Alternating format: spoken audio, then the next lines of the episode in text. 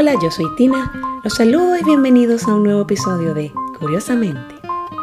Bueno, y hoy continuamos la segunda parte de la experiencia cercana a la muerte de Anita Moyani, en donde después de cuatro años luchando con su cáncer, finaliza en el hospital y los médicos le informan a sus familiares que ha entrado en coma y que a estas alturas no hay nada que se pueda hacer por ella. Es demasiado tarde, pero sorprendentemente, ella está percibiendo todo, cada detalle de lo que sucede con su cuerpo, de las conversaciones de los médicos con los familiares e inclusive de sus sentimientos. Ella quería aliviar a Dani y a su madre del profundo desespero que estaba experimentando con la idea de perderla. Tan pronto empezó a pegarse emocionalmente al drama que tenía lugar a su alrededor, sintió que estaba siendo alada simultáneamente como si hubiera un cuadro más grande, un plan más grande desarrollándose, que su apego cedía y empezaba a comprender que todo era perfecto y de acuerdo al plan. Al tiempo que continuaba sumergiéndose más profundamente en ese nuevo estado, expandiéndose hacia el exterior, convirtiéndose en todas las personas y todas las cosas. Sentía cómo caían lentamente todos sus apegos y emociones hacia sus seres amados y hacia los que le rodeaban. Lo que pudo describir como un espléndido y glorioso amor incondicional. Le rodeaba, envolviéndole fuerte, mientras ella continuaba dejándose llevar. Para su gran sorpresa, fue consciente de la presencia de su padre, quien había muerto ya hace 10 años. Y fue una increíble sensación de comodidad al sentirlo con ella. Papá, ¿estás aquí? No puedo creerlo, se preguntó. No estaba diciendo esas palabras, apenas las estaba pensando. De hecho, se trataba como si estuviera sintiendo las emociones detrás de las palabras, ya que no había otra forma de comunicación en ese lugar, sino a través de sus emociones. Sí, aquí estoy, mi amor, y siempre he estado aquí para ti y para toda nuestra familia. Su padre le comunicó sin palabras, solo emociones, pero ella entendía claramente. También estaba consciente de otros seres a su alrededor. No lo reconoció, pero sabía que la amaban mucho y la estaban protegiendo. Se dio cuenta que ellos habían estado allí todo el tiempo, rodeándola con tanto amor, aun cuando ella no estaba consciente de ello. El tiempo se sentía diferente en ese reino también. Sentía todos los momentos simultáneamente. Estaba consciente de todo lo relacionado con ella, pasado, presente y futuro simultáneamente. Estaba consciente de lo que parecían vidas simultáneas actuando. El universo tiene sentido, se dio cuenta. Finalmente lo entiendo. Ya sé por qué tengo cáncer. También parecía comprender, en primer lugar, por qué había venido a esta vida. Supo su verdadero propósito. Entendió que se debía a ella misma a todos los que conoció y a la vida misma. Tratar de ser algo o alguien distinto no le hacía mejor. Simplemente le privaba de su verdadero ser y no se permitía que otros experimentaran cómo realmente era ella y se privaba de interactuar auténticamente con ellos. El no ser auténtica también privaba al universo de ser y de lo que ella vino a expresar aquí. En ese estado total de claridad, entendió también que no era quien siempre pensó que era. Allí estaba sin su cuerpo, raza, cultura, religión o credo. Sin embargo, continuaba existiendo. Entonces, ¿qué soy yo? ¿Quién soy yo? se preguntó. ¿Cómo no me había dado cuenta de esto antes? Entonces observó el camino de su vida y se preguntaba, ah, ¿por qué había sido tan dura con ella misma? ¿Por qué siempre se había maltratado tanto? ¿Por qué nunca se defendió y le mostró al mundo la belleza de su propia alma? Por qué había escondido siempre su propia inteligencia y creatividad. ¿Por qué nunca supo que no deberíamos ser tan duros con nosotros mismos? Era capaz de mirarse a sí misma con nuevos ojos y vio que era un ser del universo hermoso.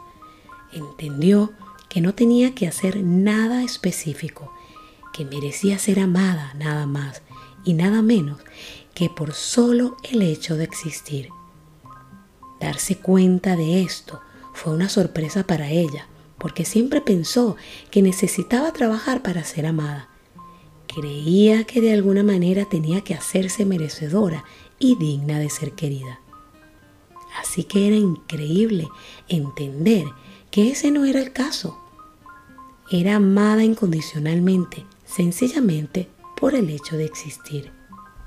Alcanzó un punto donde de nuevo sintió la fuerte y reconfortante presencia de su padre, envolviéndola casi como si la estuviera abrazando. Papá, se siente como si hubiera llegado a casa. Estoy tan feliz de estar aquí. La vida es tan dolorosa, le dijo.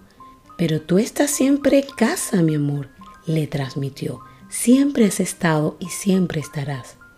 Quiero que lo recuerdes, le contestó su padre.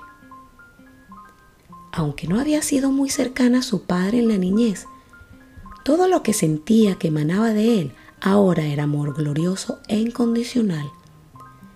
Durante su vida física con él, a menudo se sentía frustrada por sus intentos de hacerle seguir las normas de la cultura india, tales como tratar de casarla joven y hacerle sentir que no encajaba cuando no cumplía con ellas. Las presiones culturales que le impuso durante la vida, todas se derrumbaron porque ellas eran parte solamente de la existencia física.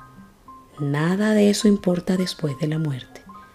Esos valores no continuaban en la vida del más allá. Lo único que pertenecía era su conexión y el amor incondicional que sentían los unos por los otros. Así que por primera vez realmente se sintió adorada y protegida ante la presencia de su padre. Entendió que él estuvo con toda su familia durante todos los años después de su muerte, con su madre, apoyándola y cuidándola, y hasta en su boda y enfermedad. Fue consciente de que la esencia de su padre se comunicaba con ella directamente.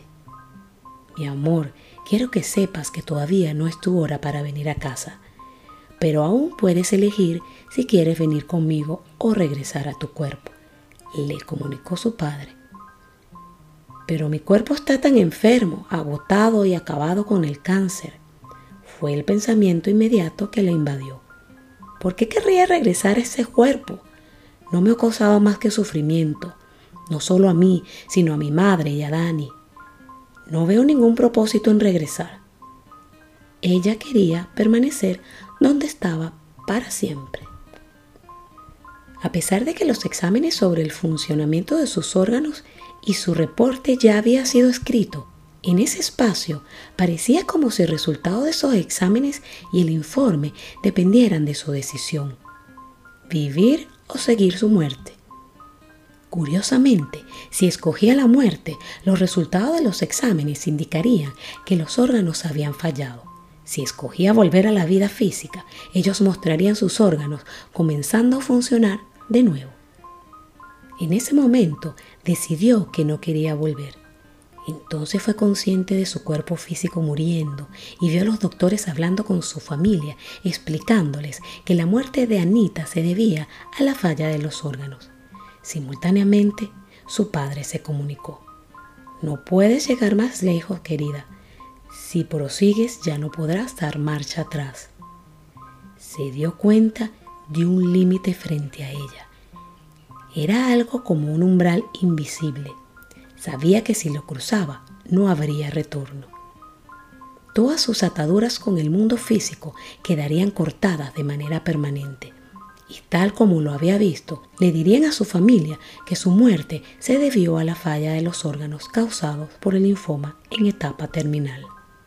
En el instante en que decidió seguir con la muerte, se dio cuenta de un nuevo nivel de verdad. Descubrió que desde que fue consciente de quién realmente era, entendió la magnificencia de su verdadero ser. Con solo escoger volver a la vida, su cuerpo se sanaría rápidamente, no en meses o en semanas, sino en días.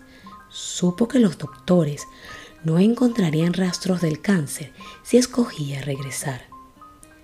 Y allí fue cuando pudo entender que su cuerpo es solamente el reflejo de su estado interno. Si su estado interno estuviera consciente de su grandiosidad y conexión con todo lo que es, su cuerpo pronto reflejaría eso y sanaría rápidamente. Aunque siempre podía ser una lección, también supo que había algo más. Se sentía como si tuviera algún propósito pendiente de cumplir ¿Pero cuál? ¿Qué debía hacer para encontrarlo? Entonces percibió que no tendría que salir a buscar lo que se suponía que tenía que hacer, sino que se volvería obvio frente a sus ojos. Se trataba de ayudar a muchísima gente compartiéndoles ese mensaje sin tener que trabajar para lograrlo. Simplemente entrar en el estado de permitir y que eso sucediera lo único que ella tenía que hacer era ser ella misma. Como para confirmar su comprensión, tuvo conciencia de que le comunicaban, ahora ya sabes la verdad sobre quién realmente eres. Regresa y vive tu vida sin temores. Luego, cerca de las 4 de la mañana, su cuerpo de repente comenzó a atragantarse como si no pudiera recibir aire. El doctor llegó en 20 minutos y le dijo a Dani que sus pulmones estaban llenos de líquido y que se estaba ahogando con sus propios fluidos. El médico insertó la aguja por su espalda, adentro del pulmón, para sacar el líquido y ella lograra respirar mejor. A continuación, sus ojos empezaron a parpadear y abrirse. Su visión era bastante borrosa, casi no reconocía la silueta de las personas paradas junto a ella. Era Dani, su esposo, y lo escuchó decir, ella volvió. Fue en la tarde del 3 de febrero, casi 30 horas después de haber quedado en coma. Su familia estaba tan feliz de ver que estaba mejorando. Su madre estaba allí también, sonriendo mientras sostenía su mano. Ella estaba confundida porque no entendía que hubiera estado en coma y todavía no podía comprender lo que había pasado sin entender que ya no estaba más en el otro lado. Y todo transcurrió tal cual la información que percibió en su experiencia al tomar la decisión de seguir viviendo. Finalmente, después de salir de su coma, los tumores de Morjani se redujeron en aproximadamente un 70% en cuatro días y en cinco semanas no tuvo cáncer fue dada de alta del hospital, aunque tuvo que pasar unos meses en fisioterapia para recuperar su fuerza y el uso de todos sus músculos y extremidades. Hoy Anita Morjani dedica su vida a compartir estas poderosas lecciones en todo el mundo, a través de libros, entrevistas y programas. Su propósito es transmitir que la paz y el amor de los seres humanos se encuentran dentro de cada uno de nosotros y podemos acceder a ellos en cualquier momento. Dice Anita, no tenemos que esperar para morir para experimentar el cielo. Amor incondicional, aceptación y alegría. Podemos experimentarlo ahora mismo simplemente conectándonos con nuestras verdades internas, honrándolas por completo y amándonos por completo en el proceso.